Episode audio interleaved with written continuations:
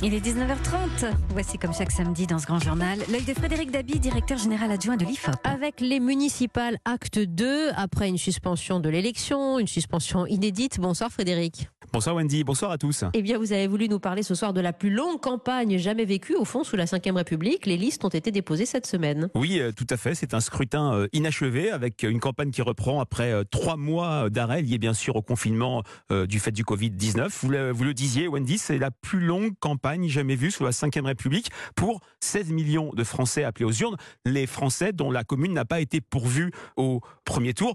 Il y a une déconnexion avec le premier tour quand traditionnellement les deux tours sont indissociables. Il y a moins d'une semaine entre un premier tour des municipales traditionnelles et un second tour. Oui, ça, rend évidemment ce second tour inédit. Vous le rappeliez pour 5 euh, à 6 000 communes qui n'ont pas eu de maire élu ou réélu au premier tour. Euh, ça indique aussi une nouvelle manière de faire, de faire campagne, hein, dans le prolongement du, 15 mars d'ailleurs. Oui, on est vraiment sur une campagne qui va se dérouler sous le sceau de l'inédit, du jamais vu, avec une nouvelle manière de faire campagne. Il n'y aura sans doute pas de meeting, pas de porte-à-porte, peu de déplacements des différents candidats, par exemple sur les marchés, il y en aura quand même, avec une campagne qui se jouera dans les médias, sur les réseaux sociaux.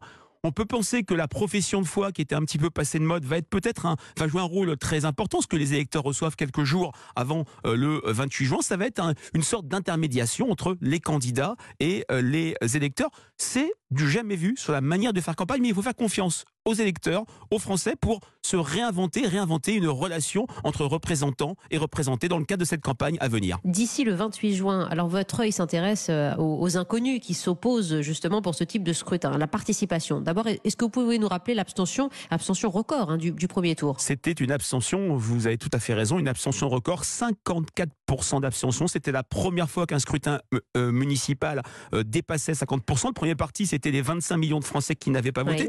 Et là, il y a une véritable inconnue avec deux possibilités. Soit en continuité avec le 15 mars, il y aura un nouveau record d'abstention avec des Français qui n'auront peut-être pas la tête au vote du fait des inquiétudes sanitaires, des inquiétudes bien sûr sur le plan économique avec cette montée en flèche du chômage, mais au contraire, et c'est peut-être mon intuition personnelle, avec le recul de la crainte vis-à-vis de l'épidémie que l'on mesure chaque semaine euh, à l'IFOP, l'absence de rebond d'une deuxième vague de, de Covid-19, la réussite du déconfinement tel que perçu par les Français, cette campagne qui va être longue avec des vrais matchs, des têtes d'affiche à Paris, Lyon, Marseille, Lille, peut-être que la participation va être plus forte et qu'elle sera en ligne avec les scrutins municipaux précédents qui sont, hein, rappelons, traditionnellement participatifs. Les Français votent le plus au municipal, juste derrière l'élection présidentielle peut-être, Wendy, que cette participation plus forte sera comme un symbole, un retour à la vie d'avant. Oui, envie de participer à la vie de, la cité, à la vie politique. Hein. Euh, en tout cas, en ce moment, les jeux se font avant le 28 juin. Euh, et l'imbroglio des alliances, vous vouliez insister là-dessus, Frédéric? Oui, on a vu euh, toutes les listes déposées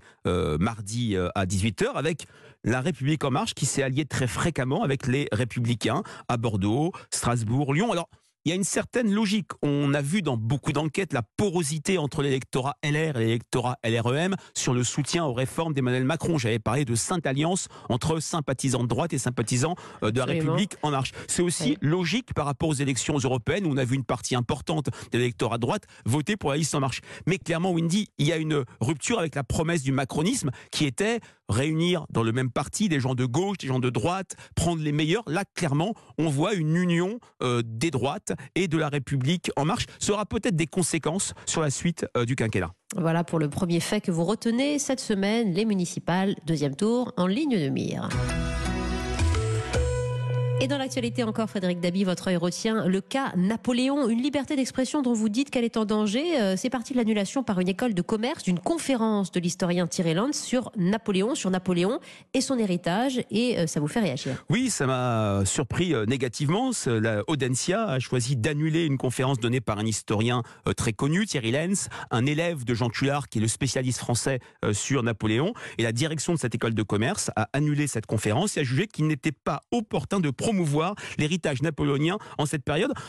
C'est de mauvais augure dans la perspective des débats à venir lors du bicentenaire de la mort de, Napoléon l'année prochaine, le 5 mai 2021. Euh, c'est bien sûr une figure controversée avec des zones de lumière s'agissant de son apport à l'organisation administrative de la France, le code civil, le baccalauréat, la Légion d'honneur et des zones d'ombre, notamment euh, un personnage qui a été peu économe en vie humaine pendant les guerres napoléoniennes. Mais on doit débattre euh, de Napoléon et ne pas censurer une conférence d'un historien reconnu. Oui, en tout cas, ça nous nous renvoie à une certaine régression de la liberté d'expression euh, dans l'enceinte universitaire. Il y a eu plusieurs cas assez récemment. Oui, c'est vrai qu'on peut voir une régression, une crispation euh, menée par des minorités actives. On se souvient de l'annulation de conférences d'Elisabeth Badinter, d'Alain Finkielkraut, euh, des polémiques autour d'une pièce de théâtre d'Echille, Les Suppliantes. Tout ça n'est pas de mauvais augure et c'est en rupture avec ce qu'était par le passé l'université ou les grandes écoles, un lieu de liberté et de débat.